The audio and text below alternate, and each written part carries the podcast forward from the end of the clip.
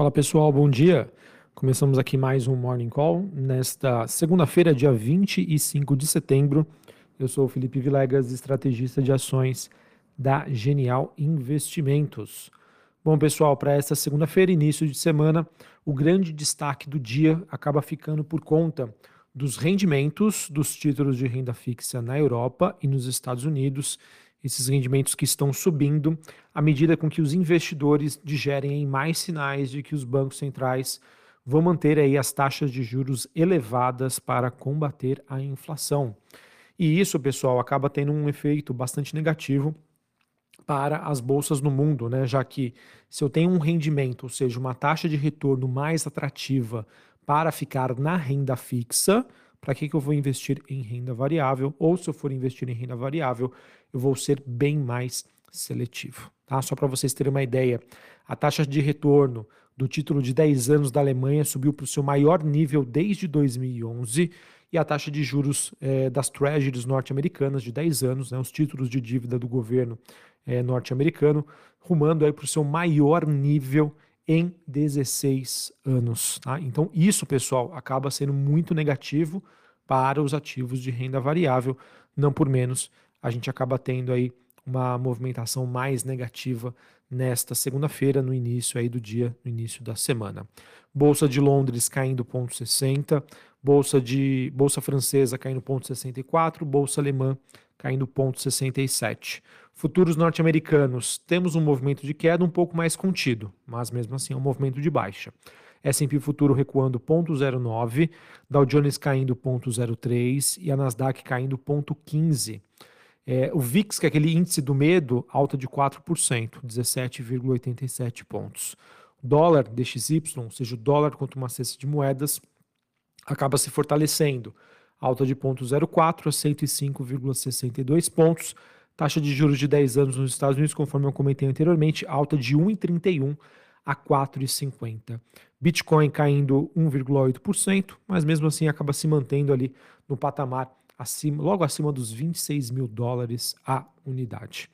Ainda falando sobre Estados Unidos, pessoal, nós teremos é, indicadores de atividade do Fed às 9h30 da manhã é, e às 11h30 nós teremos aí a fala de dirigentes do Fed, tá, que vão é, obviamente, fazer com que o mercado fique atento sobre esses discursos e o quão novas pistas aí poderão ser coletadas para a definição aí do que está sendo precificado é, sobre política monetária para as próximas decisões. Beleza, pessoal? Então, o principal tema né, foi o fato das decisões dos bancos centrais na semana passada, fazendo com que os investidores fiquem cada vez mais preocupados com o risco né, é, de potenciais efeitos inflacionários que a gente vem acompanhando para o petróleo, fazendo com que os bancos centrais sejam, entre aspas, tá, obrigados a manter as taxas de juros em um nível elevado. E além disso, pessoal, um novo impasse também em relação ao orçamento norte-americano. Novamente, todas aquelas discussões que ameaçam né, uma paralisação do governo é, até o dia 1 de outubro. É, enfim, tudo isso faz com que os investidores, obviamente, entrem no modo de cautela e façam com que as principais bolsas globais apresentem um movimento de baixa nesta segunda-feira. Beleza? Falando um pouquinho mais sobre commodities, pessoal, comentei, né? Petróleo subindo, isso significa aí maior pressão inflacionária à frente, não por menos, tá? Petróleo hoje tendo mais um dia positivo. O WTI, que é o contrato negociado em Nova York, subindo 0,11 90 dólares o barril, e o Brent, que é o contrato negociado na Bolsa de Londres, alta de 0,04, 92 dólares o barril. Mesma movimentação, olhando para as commodities, não acontece aí com o minério de ferro. O minério de ferro que despencou aí cerca de 4% na Bolsa de Singapura, anulando aí parcialmente a alta de quase 10% da semana passada. E esse movimento de queda acontece à medida com que o mercado imobiliário na China segue aí bastante fraco, fazendo com que as empresas de construção atrasem o reabastecimento de aço antes de um feriado importante por lá. Outra notícia que também influencia negativamente o mercado imobiliário chinês foi a decisão do grupo Evergrande de cancelar aí uma reunião com credores, destacando aí os receios com o próprio setor imobiliário chinês. Essa movimentação então está impactando o minério de ferro na China e também a movimentação dos metais industriais negociados na bolsa de Londres. cobre recuando 0,74, níquel recuando aí 0,30. Assim, pessoal, com essa movimentação mais negativa para o minério de ferro e outros metais, a gente tem uma pressão negativa aqui para o Ibovespa, tanto olhando aí para Vale, quanto também aí para as empresas de siderurgia e, obviamente, a CSN Mineração.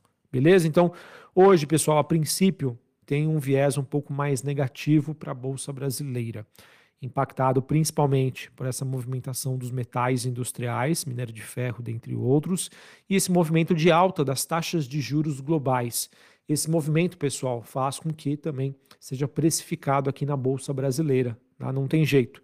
Taxa de juros sobe lá fora, aqui acaba também tendo essa influência, o que acaba sendo é, uma pressão aí também negativa para as ações ligadas à economia doméstica aqui no Brasil.